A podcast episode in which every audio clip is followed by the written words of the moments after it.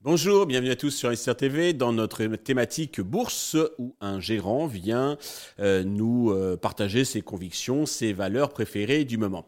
Aujourd'hui en visio, c'est Nicolas Kieffer, euh, l'Equity Portfolio Manager de Montpensier que nous accueillons. Nicolas, bonjour. Bonjour.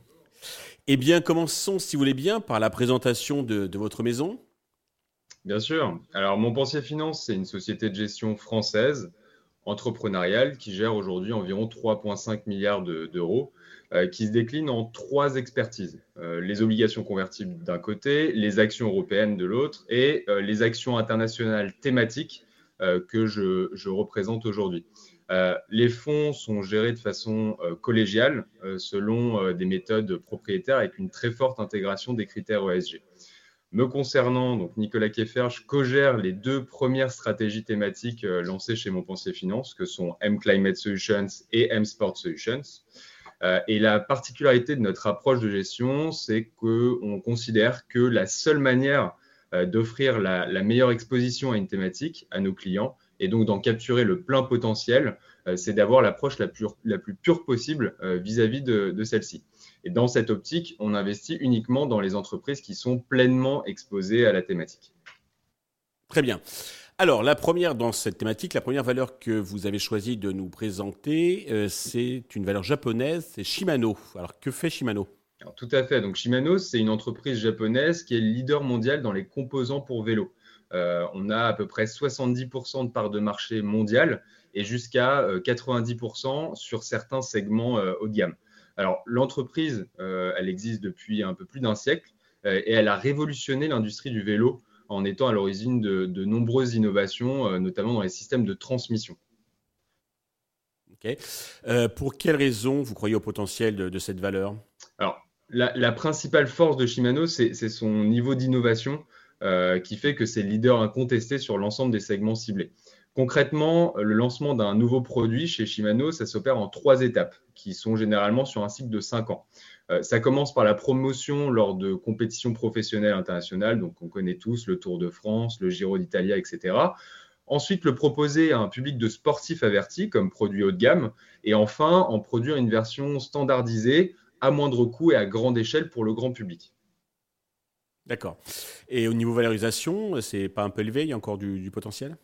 Alors, il faut savoir que depuis un an, le titre est en légère baisse, euh, mais on a vraiment une vraie conviction qu'il existe un, potentiel d'appréciation sur les, sur les mois à venir. Euh, les segments ciblés bénéficient vraiment euh, de tendances structurelles qui se sont accélérées avec la pandémie mondiale. On a le boom de la pratique sportive, évidemment de la pratique du vélo, les nouvelles mobilités et les différentes mesures gouvernementales et tous les plans de relance environnementaux à travers le monde qui visent à promouvoir le déplacement à vélo. Euh, vis-à-vis des infrastructures, des subventions aux particuliers, aux entreprises, etc. Et, sur ce point, ce qui nous intéresse et ce qui fait le lien entre euh, le climat et le sport, euh, c'est que Shimano est également exposé au segment des vélos à assistance électrique à travers ces solutions de transmission, donc un, un marché qui devrait doubler d'ici 2026. Très bien. Deuxième valeur, on est toujours dans le sport. Deuxième valeur choisie, c'est JD Sport, qui est un des leaders de la distribution, euh, mondiaux de la distribution d'articles de sport. C'est bien ça? Exactement, avec à peu près 1500 euh, euh, magasins à travers le monde. À l'origine, le, groupe était présent uniquement au Royaume-Uni avant de se développer très rapidement en Europe continentale et aux États-Unis à travers des acquisitions très ciblées. Euh, aujourd'hui, on a une répartition qui est pratiquement euh, égale entre euh, les US, l'Europe continentale et le Royaume-Uni. Et pour quelles raisons vous croyez au potentiel de, JD Sport? Alors, le, groupe a, dès le départ exécuté une stratégie d'expansion très dynamique, comme je le disais, avec des acquisitions très ciblées, très fréquentes, qui ont permis de croître cinq fois plus vite que le marché sur les cinq dernières années. Ça, c'est un premier point. Euh, et sur le marché des sporting goods, euh, JD est un partenaire de distribution de choix pour les, principaux équipementiers sportifs comme euh, Nike, Adidas, etc. Mais le but est vraiment de développer progressivement leurs marques propres et les marques qui sont un peu plus niches pour maintenir justement ces niveaux de, de, croissance dans le futur. Très bien. Troisième valeur que vous appréciez, c'est une valeur néerlandaise, c'est Alphen. Exactement, Alphen qui, qui, a été créé également comme Shimano il y a près de 100 ans, qui est historiquement sur les transformateurs électriques pour les réseaux de distribution. puis il y a quelques années, le groupe a vite compris l'intérêt de se développer sur les smart grids, donc les réseaux électriques intelligents, les bornes de recharge pour véhicules électriques et les systèmes de stockage d'électricité par batterie.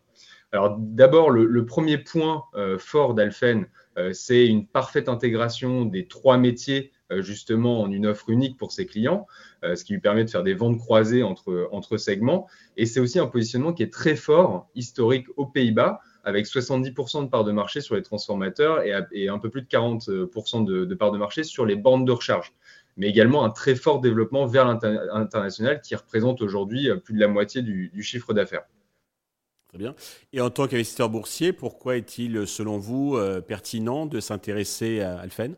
Alors aujourd'hui, on sait, que le, réseau électrique est vieillissant, les opérateurs ont besoin d'investir massivement euh, dans le renouvellement et dans l'extension euh, de ce dernier, donc pour connecter les projets renouvelables grâce au microgrid et pour faire face tout simplement à l'augmentation de la consommation d'électricité en, réponse à l'électrification de, toutes les industries.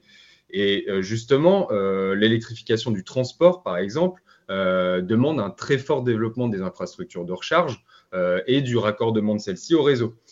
et surtout, troisième segment, les systèmes de stockage d'électricité qui sont fondamentaux pour gérer l'intermittence de production dans dans l'énergie renouvelable, ce qui est euh, vraiment euh, extrêmement important. Et donc, grâce à tous ces points, euh, on est convaincu que le groupe va bénéficier de, croissance des segments sur lesquels elle évolue et même de les superformer.